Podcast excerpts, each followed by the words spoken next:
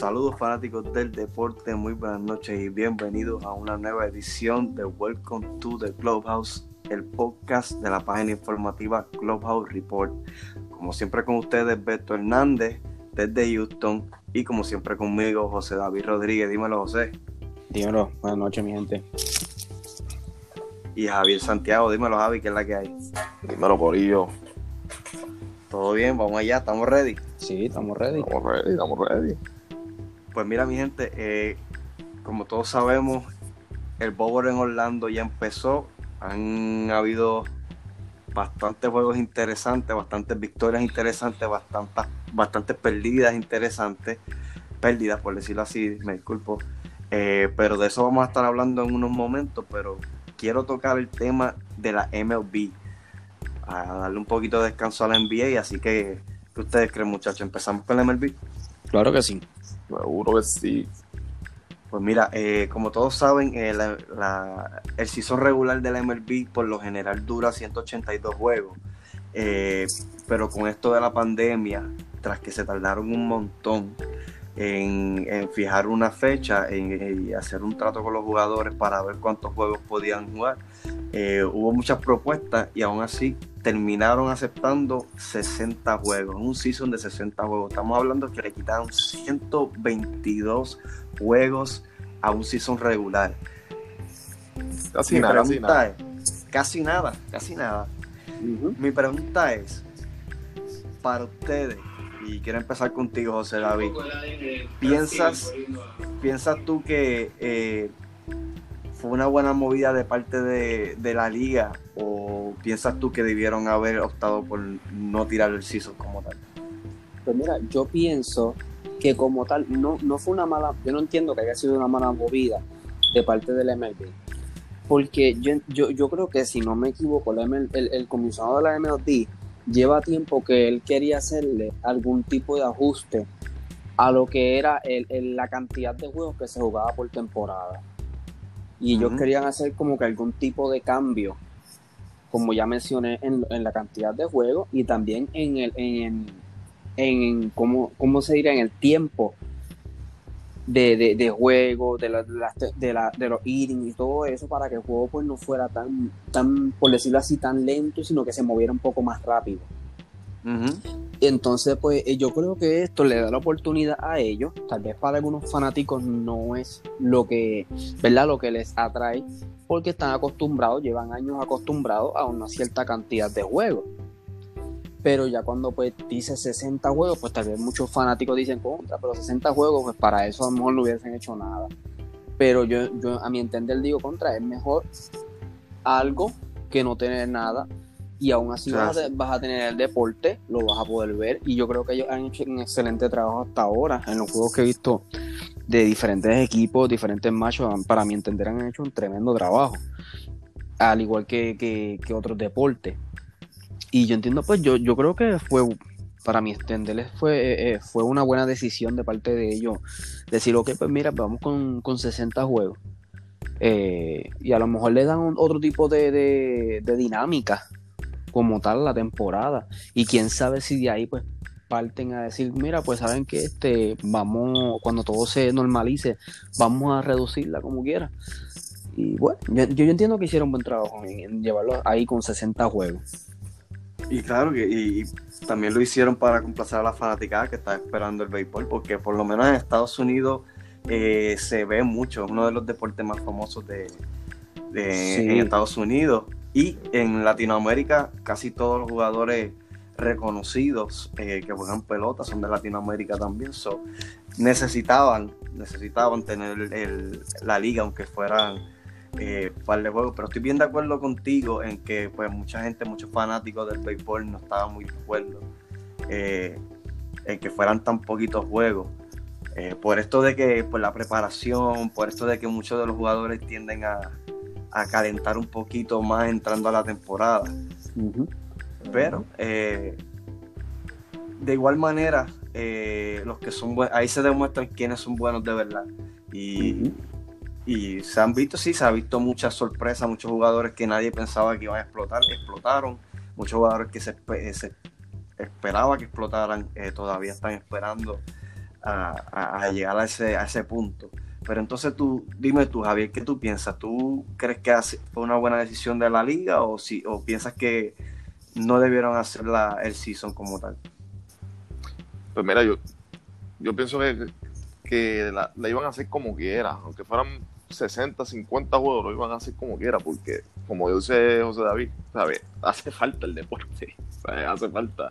El dep- y sinceramente la pelota no empezó antes por culpa de los mismos jugadores.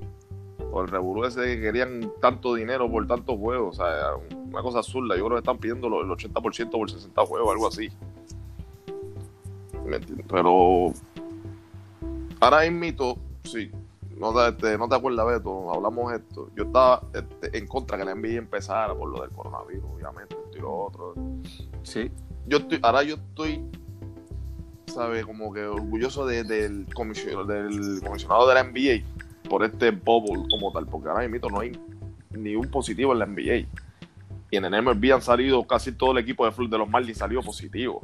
O sea, O sea, sí. yo, yo- entonces yo entiendo que ellos deberían de haber hecho como con un bubble también. ¿Sabes? No tenerle todo- todos esos equipos, porque lo- los, equipos ahora mismo están como si no hubiera nada, están viajando para los diferentes estados. Ahora mismo Houston es uno de los estados que tenía más contagio. Pero llegó un momento tener, era el más que tenía contagio, llegó a ser un momento, si no me equivoco. Y de hecho, qué bueno que, qué bueno que menciona, qué bueno que menciona esto de los eh, Miami Marlins. eh, y como tú, como tú bien señalaste, eh, la diferencia con la NBA es que los jugadores estaban volviendo para sus casas luego de todos los juegos. So, ellos estaban en completa Exacto. libertad. Y estamos hablando de que son muchos más jugadores, porque en la NBA tú tienes cinco en cancha, más, eh, no sé, unos uno, ocho, nueve en el banco eh, o inactivo. Acá tú tienes nueve en el parque, más los que Sí. tienes en, en la rotación, más los que tienes eh, eh, en los utilities, más el staff. So, muchas más personas, ¿sabes? Es un poquito más difícil controlarlo. Eh, y no, solamente- no solamente los Miami Marlins, sino eh, también pasó con los Philadelphia Phillies, que fueron los que abrieron la temporada con los Marlins. Eh, también se han visto afectados los Milwaukee Brewers y también se vi- han visto afectados ahora mismo los San Luis Cardinals, que donde juega nuestro querido Yadier Molina. eh, que muchos de los jugadores, casi todo el equipo ha, ha- ha dado positivo al coronavirus y salió la noticia recientemente que al parecer muchos de ellos estaban de casino y ahí fue que contrayeron el virus. Eh, Sí, va, me parece que estaban jangueando con Lou Williams. parece que estaban buscando Magic City. Eh, Pero, pero Javier, Javier de un punto bueno, que es que eh, ese es el problema y, y el, el riesgo que se toma el MLB al no haber hecho un bowl, como lo hizo la, la- lo que es la NBA. Porque se arriesgan a que pues, eh, cualquier equipo puede contagiarse, como varios otros jugadores de cualquier equipo del coronavirus. Y cuando tú vienes a ver, como ya Beto acaba de mencionar, de un equipo brinca a otro. Y, cua- y cuando menos te lo esperas, ya ellos van a tener que entonces decir, mira, pues tenemos que darle un, un hiatus a la temporada porque varios equipos ya están con, con, el- con lo que es el coronavirus. Entonces, ese es el riesgo de no haber hecho como tal la burbuja. Y de hecho el comisionado de la MLB había, había amenazado o había advertido a que si seguían dando positivo iba a cancelar el season como tal ya para esta semana. Que- Ah, que-. Él dio un ultimátum. Él dijo, mira, o se controlan o, no juegan. Pero eh, sí han hecho que en este caso de los que, que muchos de los jugadores dieron positivo.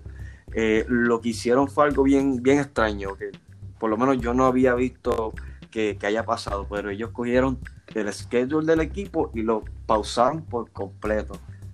So, todos esos juegos están pospuestos para jugarse en otra fecha. Entonces, Javier, ¿piensas tú que fue una, una buena movida de parte de la liga de esto de pausar el, el calendario de un equipo completo, mandar a los jugadores a que, se, a, a que estén en cuarentena para, para tratar de controlar la eh, que se esparza el, el- alrededor de toda la liga? ¿Piensas tú que fue buena idea de parte de la liga? No, fue tremenda idea de parte de la liga. Lo tenían que hacer porque no tenían más otra opción. Le- Ah, y, sí. y- y muchos hicieron que le dieron una oportunidad, le dieron o dejan de salir positivos o les canceló la liga. O sea, lo mejor, eso es lo mejor que pudo haber hecho. de verdad, sinceramente, para mí fue lo mejor que pudo haber hecho. Era eso o, cancelar, o cancelarte la liga. Dime tú, José David, ¿tú piensas que fue una buena movida de parte de la liga? Sí, para mí, claro, para mí también fue buenísima movida. Entonces, eh, lo que decía es que, pues, claro, con, con, con, una buena movida, este, eso hay que ver de qué manera entonces le afecta como tal a lo que es el equipo. Porque, pues, todo atleta está acostumbrado a llevar un ritmo, por decirlo así. Entonces, pues ya ellos estaban, por decirlo así, mentalmente preparados. que este, este, nos vamos a enfrentar a tales equipos. Eh, tal día, este, vamos a prepararnos de tal manera. Y entonces, pues ya, pues debido a lo, a lo sucedido, que tal vez por decirlo así está en sus manos, pero al mismo tiempo no está en sus manos, este, la liga le dice, no, mira, queda cancelado. Y que fue tremenda movida decir, no, quedan cancelados, pospuestos, hasta nuevo aviso. Eh, y tenían que hacerlo porque la liga se está corriendo un riesgo, porque por decirlo así, en manos de ellos está la salud de lo que es los atletas. Y ellos dicen, no, yo no me voy a correr el riesgo, hay que posponer. Para mí sí fue una buena movida. Yo, pienso como ustedes, fue una buena movida. Obviamente, eh, nadie, después que empezó la liga, nadie quiere que la cancelen. Lo mismo pasamos con la NBA. Eh, y la realidad del caso es que eh, no, son, no, tan solamente los jugadores, sino están poniendo en, riesgo a la familia de, ellos mismos.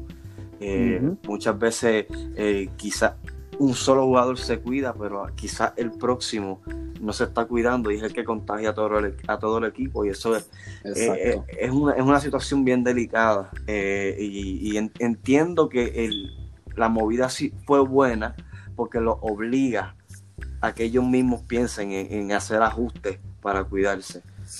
Y también, se, también puede ser que, eh, dependiendo del tiempo que estén en cuarentena, el tiempo que estén sin jugar, puede ser que pierdan condición, pero entiendo que, entiendo que pues hay que tomar cartas en el asunto y tuvo que el comisionado tomar decisiones drásticas. Y así como, como bien mencionaste de muchos de los jugadores, o sea, David, eh, hay muchos jugadores eh, estrellas que, han que al principio de la liga decidieron, optaron por no jugar. Y en el transcurso de lo que, de lo que va a la liga hasta el sol, hasta el sol de hoy, hay muchos jugadores que han, han optado por también salirse. Uno de los más recientes fue Joanny Céspedes, que si no me equivoco, el domingo eh, lo estuvieron llamando porque no se presentó al juego. Y cuando lo fueron a buscar al hotel, todo su equipaje, todo, todas sus pertenencias estaban fuera y él llamó y les dijo que él optaba por no jugar más en el 2020. Te pregunto, José David. Te pregunto, José David, ¿piensas que fue no, no, no, no Johnny Céspedes per se, sino todos estos jugadores estrellas, piensa que, que una buena movida de parte de ellos de decir, mira, no voy a jugar en el 2020? Yo creo que fue una eh, del aspecto, porque aquí pues uno, uno, tiene lo que es el aspecto de que uno es fanático del deporte y uno quiere ver deporte, pero uno tiene que pensar también que ellos son, como ya tú mencionaste, ellos son personas que tienen su familia. Y muchos de ellos ya, pues obvio, tienen su esposa, tienen sus hijos. Y ellos al final del día van a pensar primero en ellos. Y van a decir, pues mira, este, yo no me quiero arriesgar porque mi familia va primero. Y, y, no tan solo con ellos, en otros deportes también sucedió lo mismo. O sea, la, la, la NBA, este, cualquier de los deportes que ya haya vuelto actualmente, muchos de, los, de, otros, de otros deportes o jugadores optaron por decir, mira, yo no voy a jugar porque no voy a arriesgar a mi familia. Este, y pues sí, este, tal vez para, para los equipos, pues eso sea un boquete, por decirlo así, y les haga un hoyo por, por, la calidad de jugador que pierden. Pero, pero ellos tienen que pensar primero en, su familia. Y es una decisión que al final del día, pues uno, uno como fanático a lo mejor diga, ah, pero ¿por qué no va a jugar? Esto que si lo otro, pero uno tiene que decir contra, eh, es su decisión personal y es su decisión en base a pensando en su familia. Pues yo entiendo que es lo, es lo mejor y es lo correcto para ellos. Y ya hemos visto las consecuencias que trae esta, este virus y no es nada con, lo que uno deba jugar, ¿me entiendes? Es bastante serio esta enfermedad eh, y lo mejor, lo mejor que puedes hacer es tomar la, la medida necesaria y si entiendes tú que la mejor medida es no jugar y esperar si son que viene, eh, pues, obviamente esperando que, que ya todo esté normalizado, pues yo apoyo eso. Dime tú, Javier, ¿qué tú piensas de, de, de esta decisión de, de, muchos de los jugadores? Mira, yo, yo, estoy de acuerdo con José David. Lo que pasa con los fanáticos, cuando uno es fanático, a uno se le olvida que el jugador que a ti te busca es un es ser humano. humano igual que tú, es humano. Uh -huh. O sea, él tiene familia, él tiene hijos, él tiene mamá, él tiene papá, hermano, ¿me entiendes? Yo, yo personalmente como, como deportista, yo tal vez hubiera hecho lo mismo, porque imagínate, yo jugando, jugando, y con la persa que yo llegué a casa, coño, si se me pegó, se me le pega el nene, se me pega a mi mujer. O sea, uh -huh. Eso, eso, afecta, eso afecta a tu juego también, porque la gente no lo crea. O sea, uno estar pensando tanto, eso afecta a tu juego y puede hacer, puede hacer daño de dos formas. Te enferma y enfermas a la gente en tu familia y le haces daño al equipo a la, a la misma vez. Porque no, no, estás al 100% pendiente, o sea, en el juego. Vas va a tener uh -huh. esa perse siempre. Y la incertidumbre de que puede ser que sea hoy, o a lo mejor, ah, pues yo me estoy cuidando, pero y si solamente hace falta un descuido. La, la, te pongo un ejemplo como en la NFL. En la NFL ahora mismo hay un montón de jugadores buenísimos que, que no van a jugar el 2020 por esto. Uh -huh. ¿Sabes? Le dieron sí. un opt-out, ¿no? El 2020 un opt-out el contrato. No voy a jugar. Creo que Marquis, Marquis Goodwin fue uno de ellos, ¿verdad? ¿Ah? Marquis Goodwin fue uno de ellos, ¿verdad? Bueno, fue él y unos han sido pares, han visto, he visto pares, pares, pares. Está seria la cosa, mi gente. Eh, hay que cuidarse. Eh, lo estamos viendo en, en, jugadores que ganan millones y se están cuidando. So, esto es un mensaje para todo el mundo. Esto, esto no solamente son eh, deportistas. Aquí doctores se tienen que cuidar, abogados se tienen que cuidar, analistas se tienen que cuidar, todo el mundo se tiene que cuidar porque esta enfermedad es bastante seria. Eh, uh -huh. A nivel de que mire lo que han hecho con el deporte que nosotros, los deportes que nosotros amamos. Los han, los han puesto en pausa y los han obligado a hacer ajustes y cambios que nunca se habían visto. Así que uh -huh. Mi gente, eso, eso es todo lo que queríamos cubrir a MLB. Eh, ya pronto vamos a estar hablando un poquito más, adentrándonos un poquito más en el tema de la MLB, obviamente de la NFL. Pero, eh, ¿qué tal muchachos si pasamos a la NBA? Sí, sí, vamos para encima. Vamos.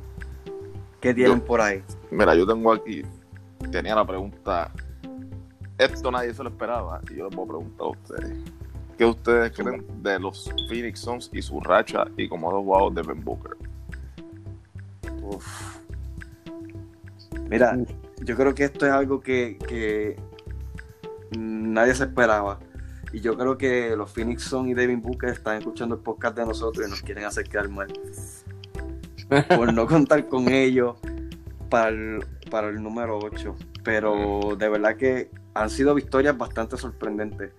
Eh, por lo menos la de Washington uno se la esperaba, pero que sean el equipo en el oeste, que estén 3 y 0, para mí da mucho de qué hablar, ¿sabes? Pero no los veo haciendo el push necesario, porque todavía están los equipos que están por encima de ellos, que están demasiado muy fuertes, pero es un buen comienzo. Y ya lo que quedan son 5 juegos, so veremos a ver qué pasa. ¿Qué tú piensas, José David? bueno, a mí, a mí me ha sorprendido bastante. Pero es, es, como dicen, es una historia interesante porque ellos son un equipo que, que de verdad, pues, ellos tienen, ellos como que se han quedado con eso de que ellos tienen mucho que demostrar. Y para mí han hecho tremendo trabajo hasta ahora en el Bowl. Son uno de los equipos invictos en el Bowl junto con los Toronto Raptors. Y han jugado de la, en un buen nivel y Devin Booker ni se diga, Devin Booker ha demostrado que él, él, él, dice, bueno, yo tengo que demostrar que yo soy un top scorer en esta liga y lo ha hecho de, de, de una excelente manera.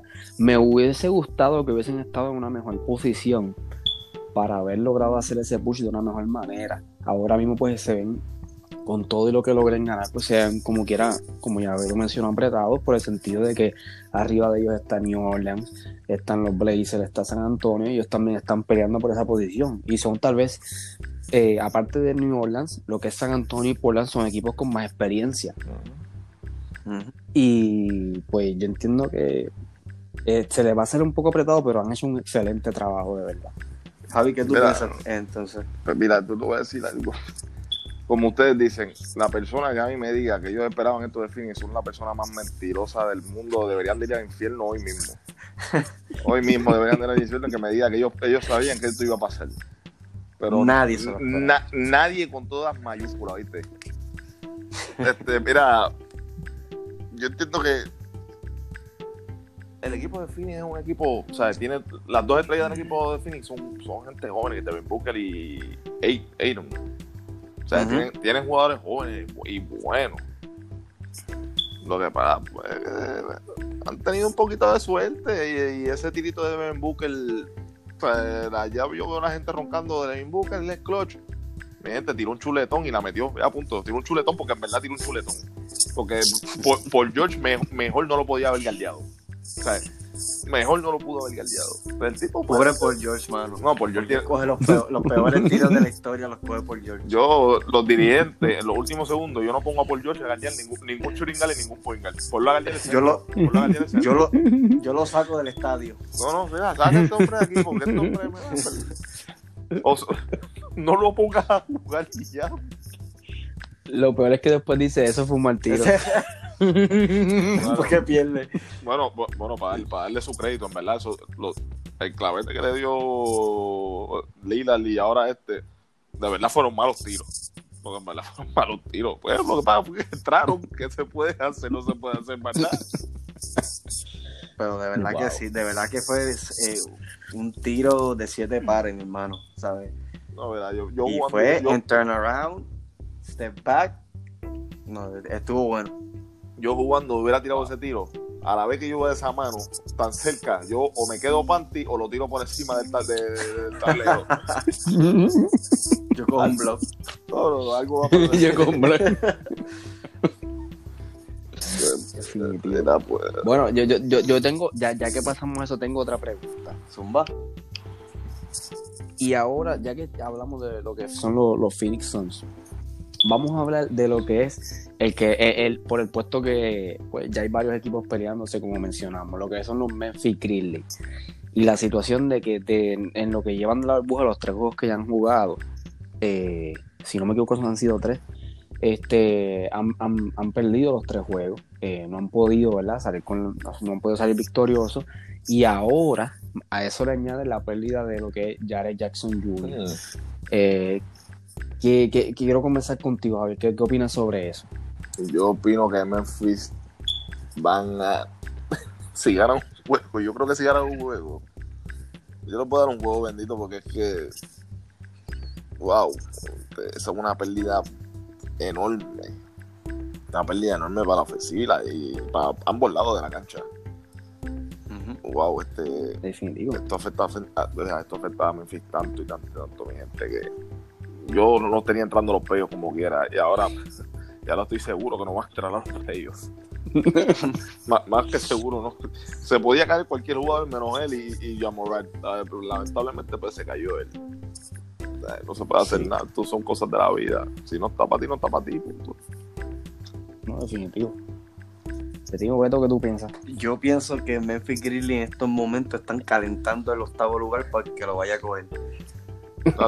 Honest- honestamente.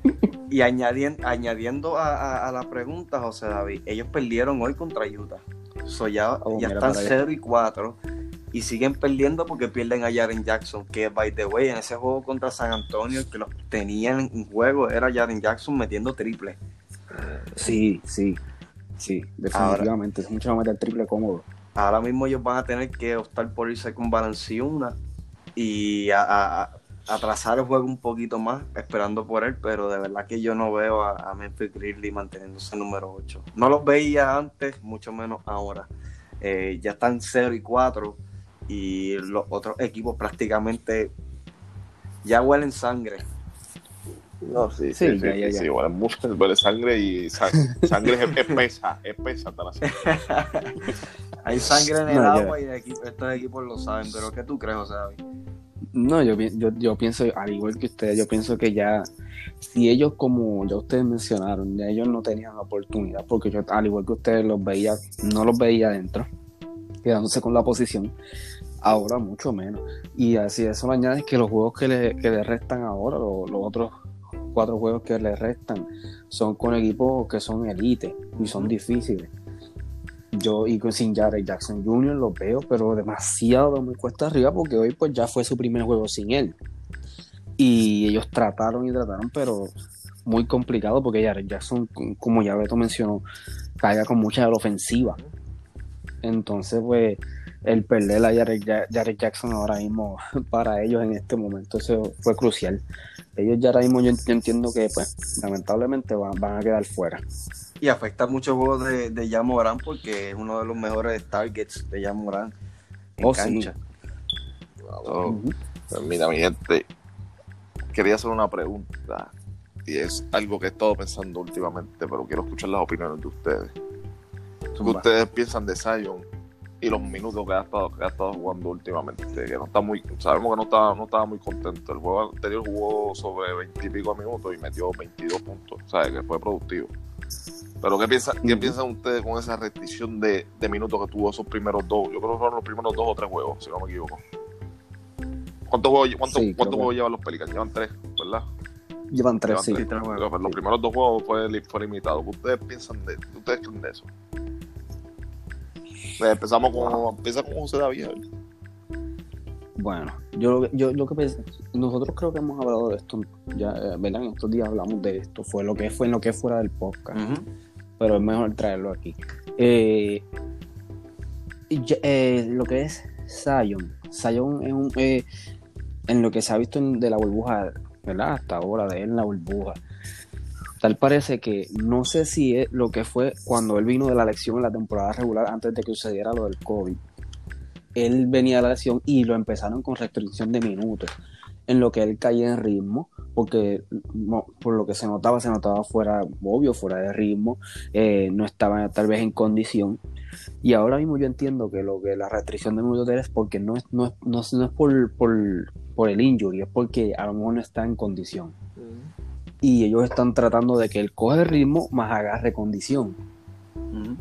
Lo cual en para mi entender es muy corto tiempo porque mucho podemos decir, ah, mira, este, ocho juegos, pero ocho juegos no es tiempo suficiente. Y si a eso le restas de que ya van restando y ya quedan, por decirlo así, le quedan cuatro juegos a todos los equipos, es difícil tú tratar, sea, sea Zion, sea cualquier jugador, agarrar tu ritmo y condición en lo que sean cuatro juegos o tres juegos. Muy complicado. Yo pienso que pues, el cuerpo de, de médicos de los Pelicans están tratando de, maximizar, ¿verdad? Lo que es el, el, el- ¿verdad? De, de evitar, por decirlo así, de que él coja alguna otra lesión o de que no puedan aprovechar lo que es el, el talento que él tiene para lo que es la temporada que viene, porque ellos no están seguros ahora mismo de que vayan a entrar. Entonces, pues no quieren tal vez arriesgarlo. Lo que sí eh, entiendo que en esos dos primeros juegos, pues mira, lo de la restricción de minutos estuvo bien. Como Alvin Gentry, el coach de Pelican, utilizó los minutos, porque él le, eh, yo entiendo que el cuerpo médico le dice a él, mira, esto- estos son los minutos que tú puedes jugarlo ahí Ujú. pero él decide a lo mejor en, eh, cómo los distribuye. Entonces, el primer juego que ellos jugaron, que fue contra Utah, yo entiendo que él debió haber hecho lo que hizo en el último juego. En el último juego todavía Zion estaba con restricción de minutos, pero Alvin Gentry lo, utilizó los minutos del más inteligente. Él cogió y no lo utilizó mucho en lo que fueron los, el primer y segundo cuadro y lo trajo prácticamente, utilizó todos los minutos en el cuarto cuadro. Y lo que hizo, ¿y qué te pasó? Los Pelicans ganaron. Porque que uno quiera aceptarlo o no, pues eh, él- eh, cuando él está en cancha, él produce, Sí, es fajón, es fajón. Es fajón. Pero tal vez no sé, no es si lo, no sé, sea que lo fuerce o no, pero produce. Y yo entiendo que pues el- lo que es el, el- la, eh, la restricción de minutos, pues estuvo bien. ¿Cómo los utilizó Alvin Gentry? Tal vez ahí fue el, como que dice, lo, lo que es confuso. Pero pues yo entiendo que ahora él viene con más minutos y a la vez que él se le vea con más minutos, a lo mejor lo más posible eso le ayuda al equipo. Pero eso está por verse. Dímelo. Beto, dímelo, Beto, que tú crees, papi. Mira, va, yo aquí está la viva imagen de que se ve mucho cuando un jugador está en sus primeros años jugando antes de llegar a la liga y mide 6'3, ya tú piensas que, que va a ser un hombre alto y lo usas como un hombre alto, como un centro. A veces estos jugadores se quedan en 6'3 y cuando entran a la liga lo que lo necesitan, su tamaño es de guard, pero ya está acostumbrado a jugar como hombre grande. Zion siempre fue una de, las de las personas más grandes en el equipo cuando lo vimos abusando de los chamaquitos en, en colegial. En Duke fue un poquito, eh, obviamente era un poquito más del tamaño de él, pero él como quiera se veía dominante. Ya cuando llegas a la NBA, estamos hablando de que mide 6'6, esto es la estatura de un shooting guard alto, small forward, bajito, pero pesa 284 libras. Pichoncito. Y ahí es que, y ahí es que viene el concepto que menciona José David de la condición. Tras que tuvo una lesión, porque su estilo de juego es, es como yo decirte a ti, eh, un Vince Carter bastante gordito. ¿Me entiendes? Eh, sí. sí, tacho. Su estilo de juego es correr, ponerle peso a las rodillas, brincar, donkear.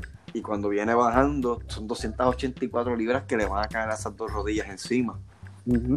So, estamos hablando de que tiene esta lesión, se pierde casi toda la temporada, lo traen con restricciones, pero obviamente ese hype que fue Zion, number one pick, la competencia porque vieron el, el, eh, cómo ya Morán floreció en, en la season, pues obviamente tienen que forzar, él, no, y no te puedo, no te puedo decir que fue la, la organización como tal, pero él como jugador, como persona, la fiebre de que eso, yo soy Zion Williamson, ya por fin estoy con mi equipo.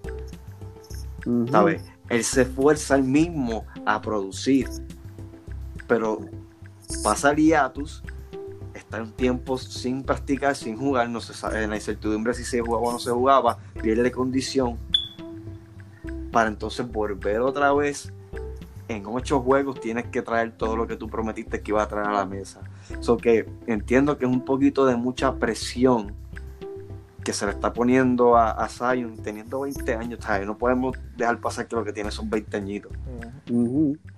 Y está ahora mismo en una situación de que si ganas, entras a playoff en tu primer año de rookie y todas esas cosas te trabajan. Eh, no pienso que, que está mal la restricción porque obviamente estamos hablando del futuro. Eh, si- como ya hemos, ha- hemos hablado fuera del podcast, eh, los Pelicans están aiming para, para dos o tres años. No están aiming ganar ahora. No es el plan ganar ahora. Eh, so, por eso es que entiendo que Zion se molestará, pero eh, obviamente Zion no es médico, Zion es jugador. Y si los médicos dicen no puede jugar 25-30 minutos, pa, y no puede jugar 25-30 minutos. Porque esta organización ha invertido en él y va a invertir en él. So, ese, ese es el nene de, de, del New Orleans Pelican y yo entiendo que eh, por el momento si la restricción es jugar 15, 20 minutos, pues entonces hazlo. La temporada que viene yo entiendo que él debe venir a comerse la liga.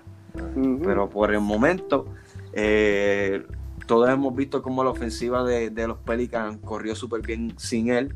Eh, y vamos entonces a, a depender más de Brandon Ingram, que ha demostrado que es tremendo jugador también. Entonces, Zion que se, que se acoja el número 2 o no, el rol número 3. Debería. ¿sabes? Porque estamos hablando que contra San Antonio, si no me equivoco, sí estaba metiendo la bola, pero eh, es un power forward prácticamente lo que está jugando y no, no había cogido ningún rebote.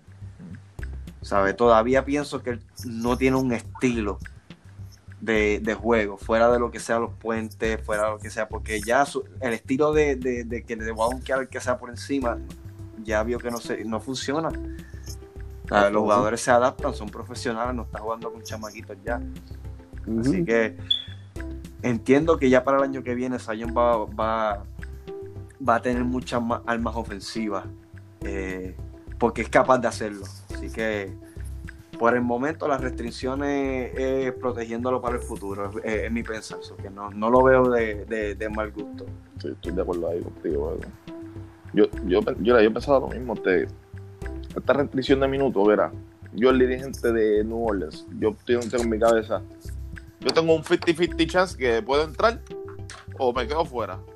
Entonces, para que yo vaya a arriesgar a mi jugador joven, que él es un accidente, una rodilla partida, un accidente pronto con, esa, con ese peso del. Porque yo en verdad, yo no sé, yo no sé cómo un muchachito tan pesado brinca tanto, de verdad. Yo no sé cómo, yo no sé cómo. ¿Sabes? Eso sí es un atleta, ¿viste? ¿Sabes? Yo pensando así, yo, yo como dirigente, yo digo, es, la- es es una de mis estrellas. Yo como quiera tengo a Brandon Ingram, como, como dijo Beto, es mi primera opción. A mí no me importa que Zion fue, fue- es el fenómeno más, más aclamado desde LeBron. No me- a mí no me importa eso. Es- Yo como jugador, como, como jugué baloncesto y sé de baloncesto, Brandon Ingram tiene que ser mi opción número uno lunes, lunes viernes, sábado, domingo y, y lunes cinco veces. ¿Sabes? Pero es, estoy con ustedes, los doctores, es, es- es un riesgo tener a Zion en la cancha ahora mismo. ¿Sabes? Es un riesgo, puedo, porque, pues, como dijeron, cuando yo, cuando este, hizo su debut, que su debut lo hizo yo creo que fue en febrero, marzo, en febrero. ¿Cuándo fue que empezó el coronavirus? En, en abril, en- Vino, bien, vino así como en para abril. como para marzo, abril, algo así, ¿verdad? Finales de Ujú. marzo, diría yo, principios de Bueno. abril, más o menos. Cuando, cuando Zion hizo su debut, él lo que jugó fueron dos o tres juegos y se lesionó nuevamente. ¿sabes? Tuvo una molestia en la rodilla nuevamente. ¿Sabes? Que es un riesgo tenerlo en cancha. ¿Sabes? Yo sé que te- yo sé que tú como jugador te molesta, ¿sabes? Te molesta esa restricción de minutos, pero también tienes que pensar en tu futuro. Y eso es lo que yo creo que eso es lo que yo creo que están haciendo los doctores y los doctores y el dirigente que para mí es de excelente trabajo. Que él no- que él como, como joven, porque cualquiera de nosotros nos puede pasar, nosotros sabemos que nosotros tenemos el talento, nos dan esa restricción de minutos, nos vamos a molestar. Pero va, va a llegar el momento que él va a crecer y va a decir, coño, actué mal en este momento. Mi dirigente, mi dirigente y los doctores me estaban protegiendo. Y fue, y fue la movida correcta, restringirme esos minutos.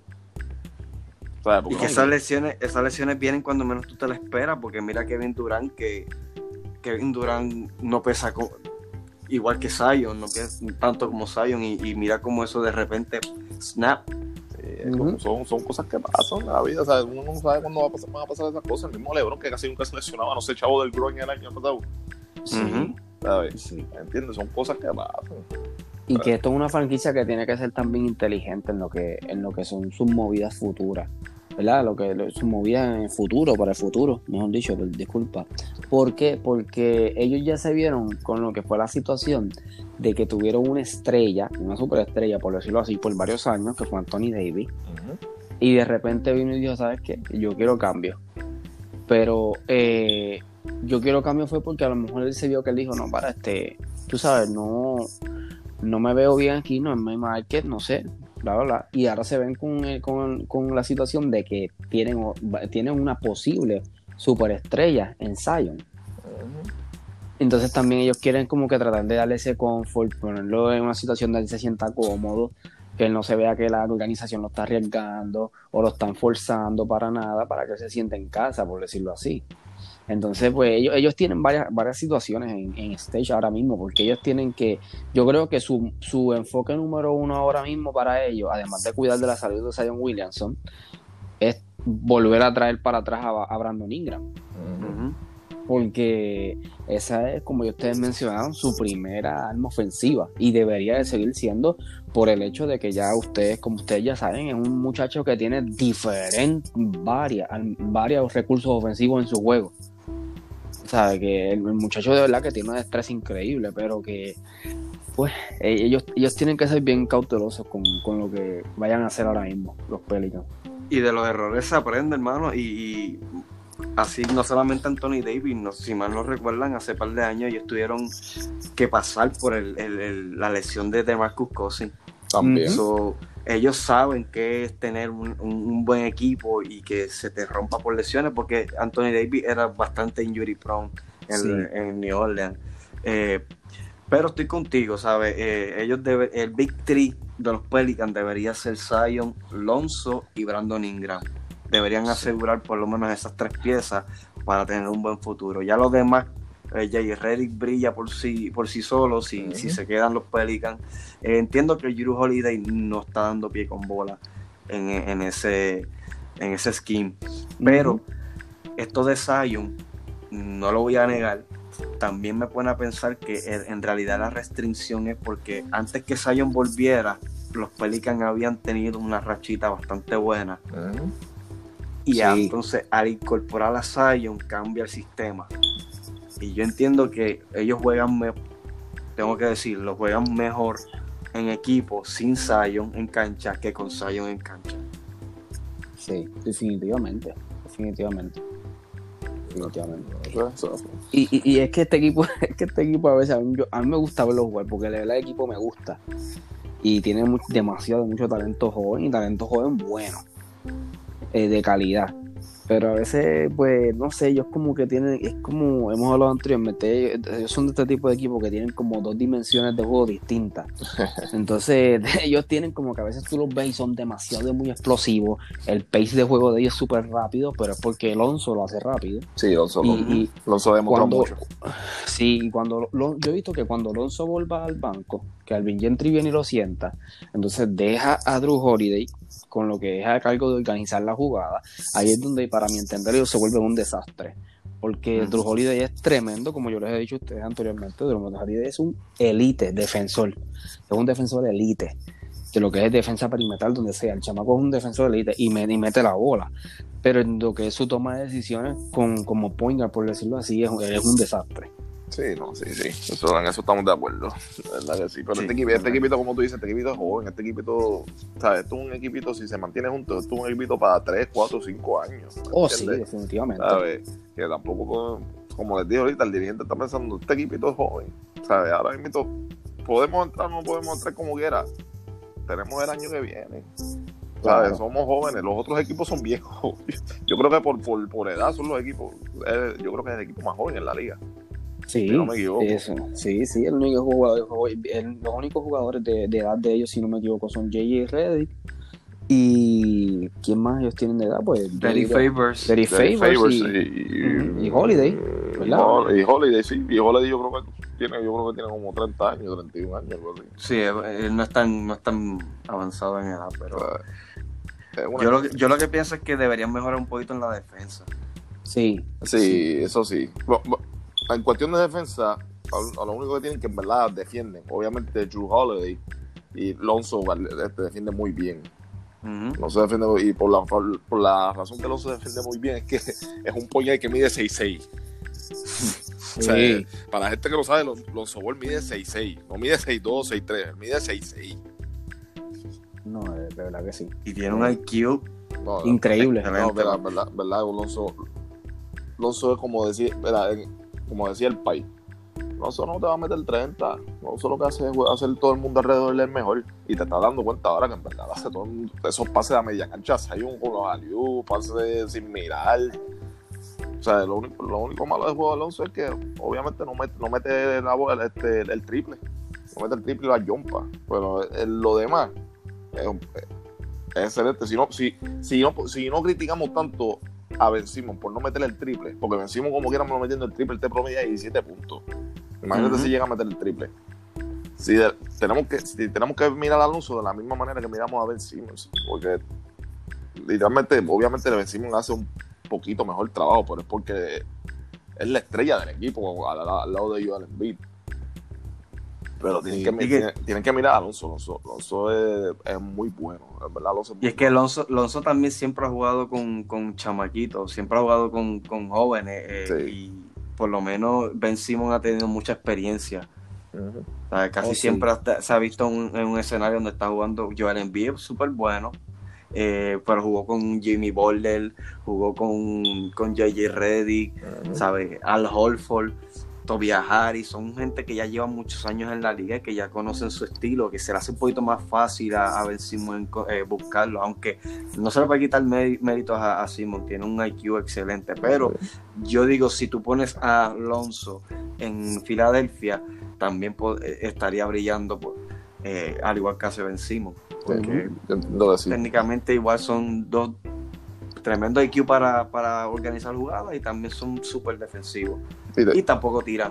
y te dir- y te diría que brillaría más en Filadelfia porque él no, to- no, no toma tantas decisiones como Simmons. O sea, él tal vez pues, en Filadelfia toma- usaría más a, a, a Embiid que, que Ben Simmons lo usa. ¿Me entiendes? Ya, porque Ben Simmons es como tal, él, él mira toda la cancha. No está pendiente solamente a, a, Embiid, como parece que Embiid quiere que, que no, la ofensiva tiene que correr por mí, porque yo soy Mm. yo el Embiid. Eh, imbécil ese, pues yo, yo digo que el que tiene el equipo es así, mano. Un, un equipo con tanto talento, yo no sé cómo diantre yo. Ay, mira, si era, si era- ay, perdóname. Ah, Yo es lo que no hay yo- es la química. Ah, Yo lo que pienso es que Joel Embiid no quiere jugar como centro. Exactamente. Sí, bueno. Él quiere jugar como guard o como un small forward o como, no sé. Eso no parece. de Eso parece, es verdad. le, le gusta driviar mucho, tirar de lejos y todo eso, y ese no es el estilo de juego, ¿sabes? Él, pu- él puede hacer eso, porque sí son extensiones a su juego, pero su juego es debajo del palo, porque tú eres el centro. Exacto. Pero ya que estamos, ya que estamos hablando del este y, y- y de todo esto, yo quiero sí hacer una pregunta que la leí ahora buscando, buscando así información del Bubble. Eh, y quiero saber qué ustedes piensan. ¿Es TJ Warren el Michael Jordan del Bubble o no? Oh, Ah,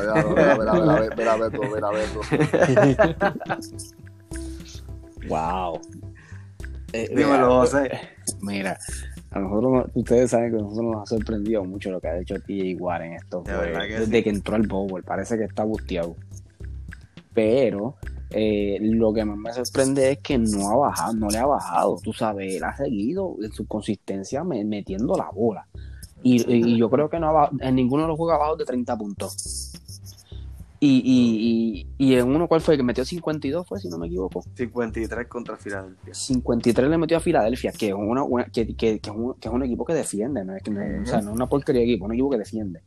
Y le metió 53. Yo quiero ver, eh, lo que sí me interesaría ver es si cuando él entre, eh, ¿verdad? Lo que entren a, a lo que es el, el modo playoff, si él va a salir de la misma manera, porque TJ Warren, pues no se habla de él, pero TJ Warren es un muchacho que es talentoso. Sí, sí.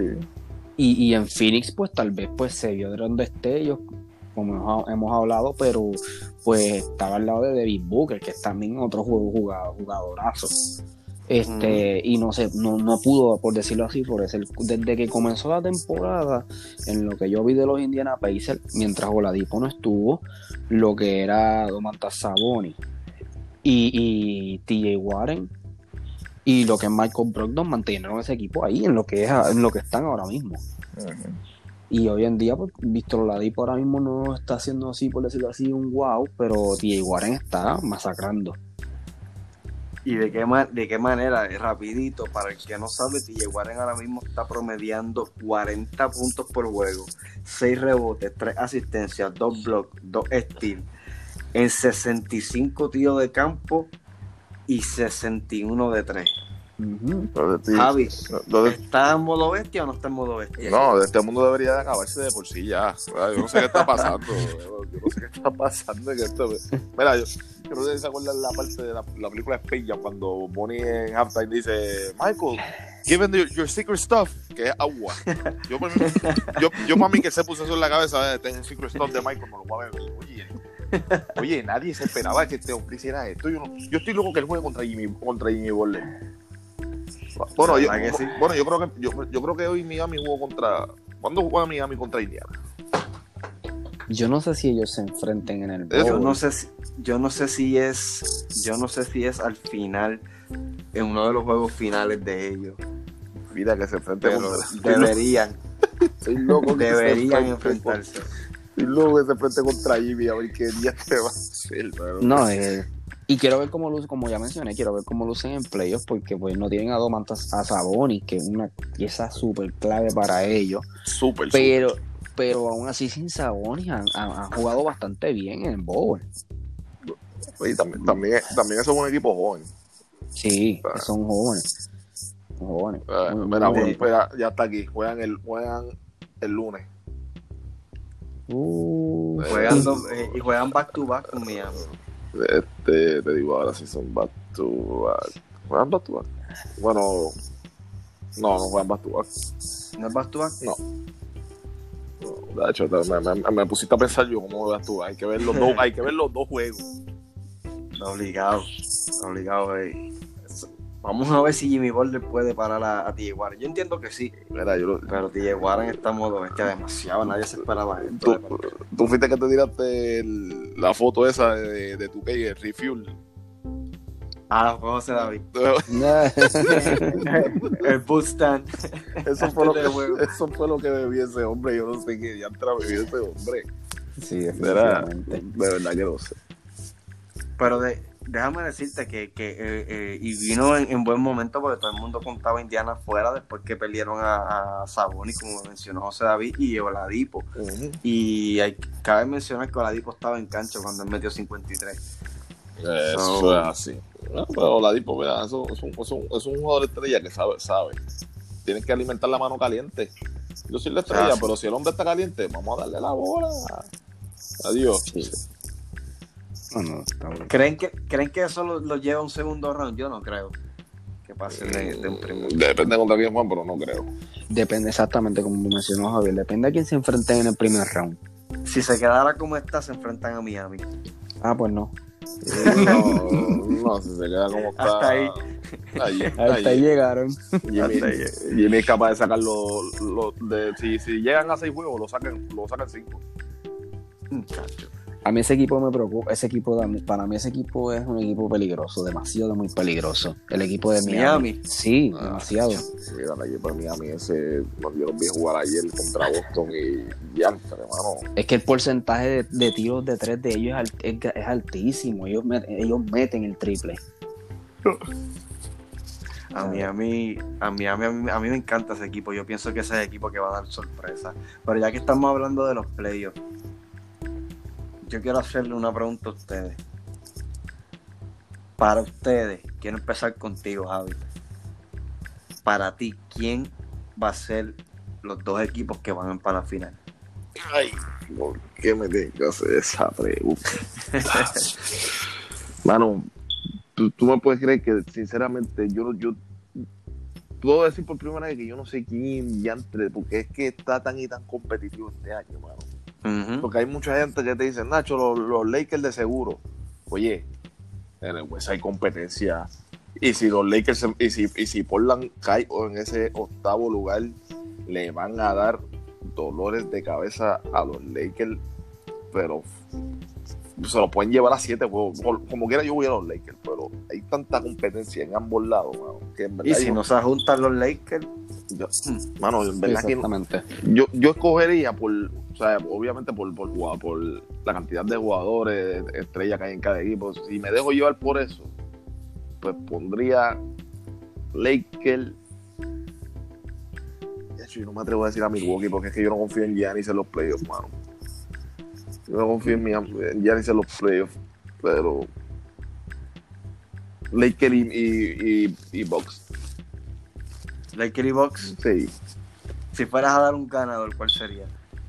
Ah, wow. Mira, como yo, yo, lo- yo lo dije una vez, si, si llegara a pasar que los Lakers y los Bucks se enfrentaran en las finales, los Bucks para mí es el único equipo como obviamente cuando si, si Eric Bledsoe va, va a jugar este- va a jugar, ¿verdad? O no, no se sabe. Sí, él está ya, ya Sí, ya está, ya está con jugando. Oye, Yo siempre he dicho que ese equipo de, de Milwaukee es el equipo perfecto para ganarle a los, a los Lakers porque tienen, ¿sabes? tienen, la, tienen la banca. Tienen los tiradores de tres, porque tienen a Milton, tienen a Eric Bledsoe, mete, mete el triple. Tienen a un muchachito que tiene un nombre bien raro, que es el point guard regular de ellos ahora mismo, por, por Eric Bledsoe. Que si me dicen el nombre, es uno Ah, el, el, mucha- de Vicenzo. El coloradito, sí, ese mismo De Vicenzo, sí. mucha- muchachito muy bueno. Tienen a los dos hermanos de López, que meten el triple para colmo los dos locos eso. Y obviamente tienen a candidato para MVP Giannis. Yo creo que ese, ese es el equipo que puede dar la sorpresa, pero como dije, la confianza que yo tengo en, en Giannis en los playoffs es bien, ya, bien bajita. No, no es tan bajita, pero no sé, tal vez me calle la boca este año. Hay muchos jugadores que este año me han caído la boca, fíjate. Hay muchos, y hay muchos jugadores que me han caído la boca este año, porque Jimmy Butler es uno. Nadie, no es que nadie contaba con que Jimmy Butler iba a hacer ese trabajo. De verdad que no. Yo fui el primero que dije, ah, Jimmy para Miami, este es lo que va para allá, en las prácticas va a pelear con todo el mundo. Este, olvídate, si llega Gustavo es mucho. Número 4. Entonces dime tú, José David, ¿qué tú piensas? Para ti, ¿cuál sería una final? Pues mira, estoy, estoy, ahora, estoy de acuerdo con, Javier. Yo entiendo que estas finales van a ser algo bien, bien este, imprevisto, porque cualquier equipo puede dar la sorpresa. Pero ¿qué pasa? Que aquí es donde viene el punto que como ellos están en un escenario de juego totalmente diferente, en el sentido de que no tienen fanaticada no hay fanática. Entonces, es como muchas veces han, mencionado, el, ánimo y lo que es el, tú mismo, la motivación, tiene que venir de ellos mismos. Y no tiene que venir, o sea, no puede venir de la la fanaticada me está pompeando y esto que sí lo otro. Hay muchos jugadores que la gente no, no, no se ha dado cuenta que hay muchos jugadores que cuando juegan en lo que es con fanaticada, ellos se, se llenan de eso les da energía, las se motivan y, juegan, por decirlo así, o sea, su nivel de juego lo elevan bien brutal. pero hay otros jugadores que eso de jugar con fanaticada los paniquea. Y, como que no se, se, trancan. Y eso también puede influir mucho a lo que está sucediendo hoy en día, que hay jugadores que están dando sorpresa, como ya hablamos de T.A. Warren que a lo mejor es un jugador que en el ambiente que está se siente bien cómodo y se siente, por decirlo así, libre en su juego y elevó su nivel. Y esto puede llevar a que otro tipo de equipos o jugadores den sorpresa. Ahora bien, cuando ya entremos en playoffs, como ya sabemos, sea donde sea con sin fanático, el ambiente de playoffs es distinto porque la defensa es distinta y la dinámica de juego es distinta.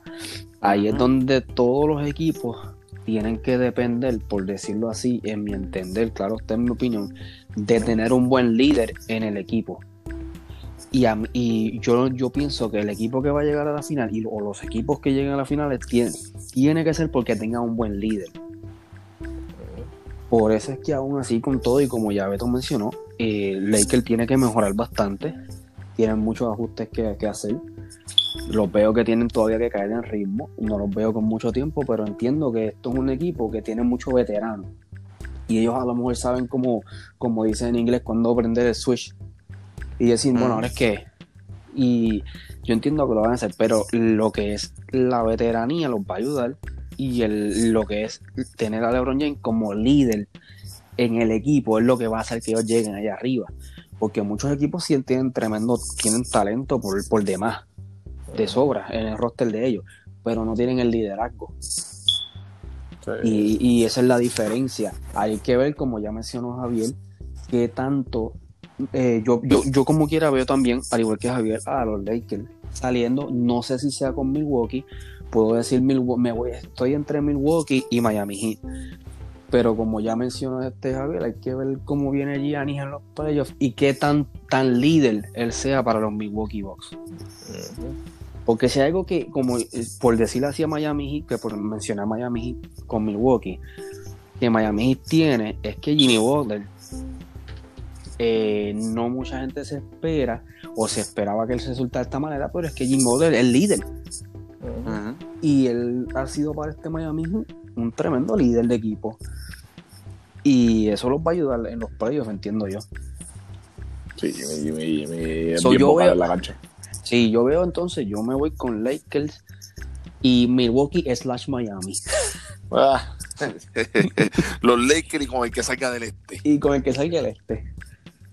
Mira, yo estoy bien de acuerdo con ustedes. Yo para mí, lo, y como mencionamos, los Lakers tienen que hacer ajustes.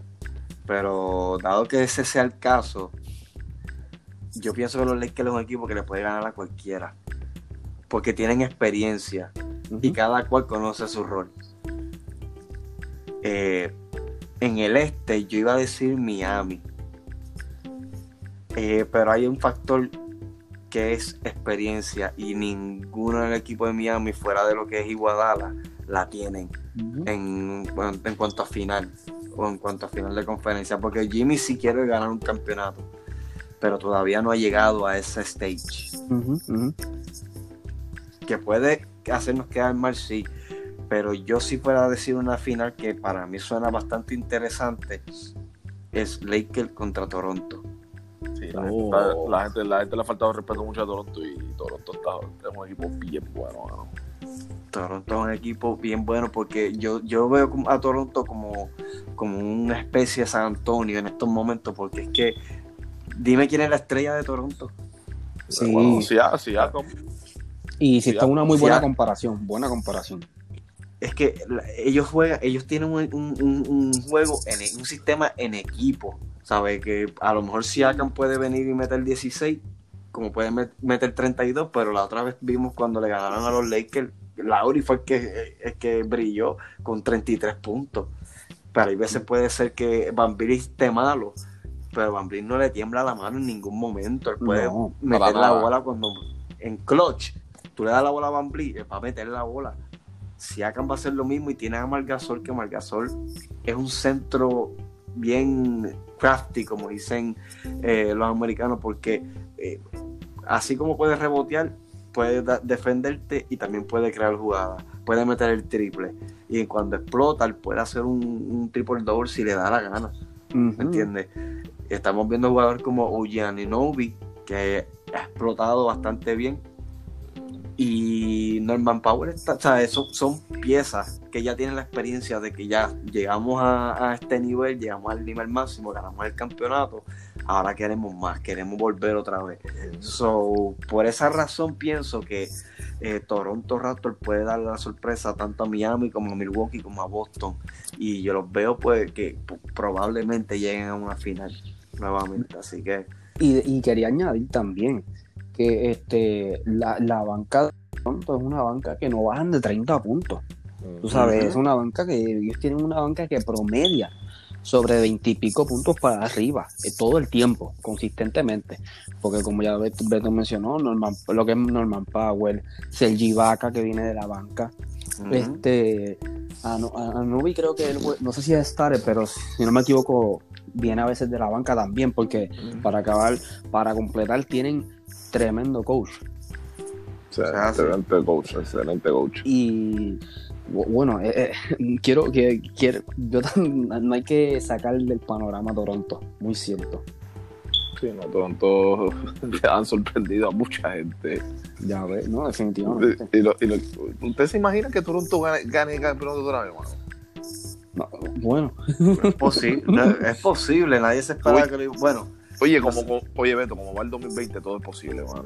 todo es posible por eso por eso es que le digo eh, eh, quién sabe si esta- estaremos viendo caras nuevas en la final y sería, todo el mundo contando con Lakers y Clippers y a lo mejor no llegan ellos Eso es verdad, eso es verdad. entonces, ¿qui- ¿Quién sabe?